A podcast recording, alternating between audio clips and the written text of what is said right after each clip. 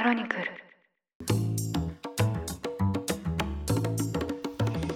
おはようございます。10月14日金曜日ニュースコネクトあなたと経済をつなぐ5分間。金曜日パーソナリティの竹村由紀子です。この番組では1日1つ5分間で世界のメガトレンドがわかるニュースを解説していきます。朝の支度や散歩、通勤、家事の時間などにお聞きいただけると嬉しいです。先週から金曜日を担当させていただいております。初回放送後はツイッターで皆さんの感想を見て喜んだり落ち込んだりしていたんですがあのリスナーの方からですね野村さんには野村さんの持ち味竹村さんには竹村さんの持ち味があるから大丈夫だよっていうあのメッセージをいただいてですねああリスナーの皆さん本当優しい方が多いなと救われた気持ちになりました。寒くなってきましたね。こたつ出そうかどうか悩んでいて、でも出したら絶対ダラダラしちゃうと思うので、でも猫が喜ぶし出そうかどうしようか、今そんな思いで揺れています。うちの猫は保護猫なので、保健所から保護して私を飼い主として選んでくれて、そしてあの家まで猫を連れてきてくれたという保護主の方がいるんですね。でその方があの初めて猫を連れてきてくださった日に帰り際猫に向かって「よかったね一発逆転大逆転の人生だね本当に帰ってきちゃダメだよその方が幸せなんだからね」ってこう声をかけてくださったんですね。ああ一発逆転大逆転の人生かと思って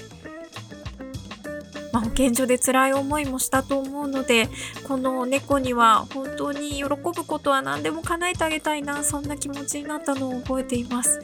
まあそう考えるとちょっとこたつも早く出さないといけないかもしれません。さあ今日はこちらのニュースをお伝えします。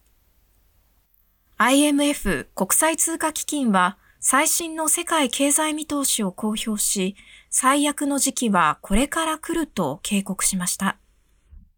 IMF は2023年の世界全体の経済成長率を2.7%と7月時点から0.2ポイント下方修正。この時期に公表する翌年の見通しで3%割れを見込むのは2000年以降では初めてです。ここ半年での下方修正の幅はリーマンショックの時を上回り、新型コロナウイルスによるパンデミックからの回復局面から一転、世界経済の3分の1が景気後退に陥るとみられています。この実質成長率の予測が下方修正された背景には、金利の上昇によるアメリカ経済の減速、ロシアのウクライナ侵攻に伴うヨーロッパのエネルギー価格の高騰、インフレの長期化による生活費の上昇、中国で新型コロナウイルス関連の規制が続いていることによる景気の減速などの要因があります。この番組でもたびたび取り上げているテーマですが、これらの要素が IMF の予測にも大きく影響を与えています。IMF はアメリカ、中国、ヨーロッパの三大経済圏は失速を続けるだろう。最悪の事態はこれからで、多くの人々が2023年にはリセッション、景気後退のように感じるだろうとして、各国政府と中央銀行が協力する必要があると指摘しています。また、日本の経済成長予測もインフレによって消費が抑制される影響などから1.7%から1.6%に引き下げられています。昨日も円相場が一時1ドル147円に迫るなど、9月に政府日銀が為替介入を行う前の水準よりも円安が進んだりしましたね。やはり、ウクライナ情勢が日に日に緊迫化することで、有事に強いとされているドルを買う動きは加速しています。そうした中で出された最悪の時期はこれからという IMF の予測。気が気じゃないなという思いで連日経済情勢をチェックしている方も多いかもしれません。現在、多くの国の中央銀行が物価が値上がりしてしまうインフレを抑制するために金融引き締めを検討しています。この金融引き締めについて改めて説明しますと、利上げ、金利を上げることで企業や個人にお金を借りにくくして、設備投資や買い物を控えてもらうことで、物価を抑制しようという政策です。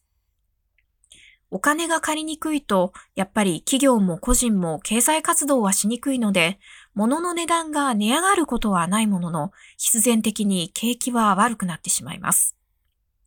アメリカの FRB 連邦準備制度理事会は、すでに急激な金融引き締めを行っていまして、それによってドル高が進んでいます。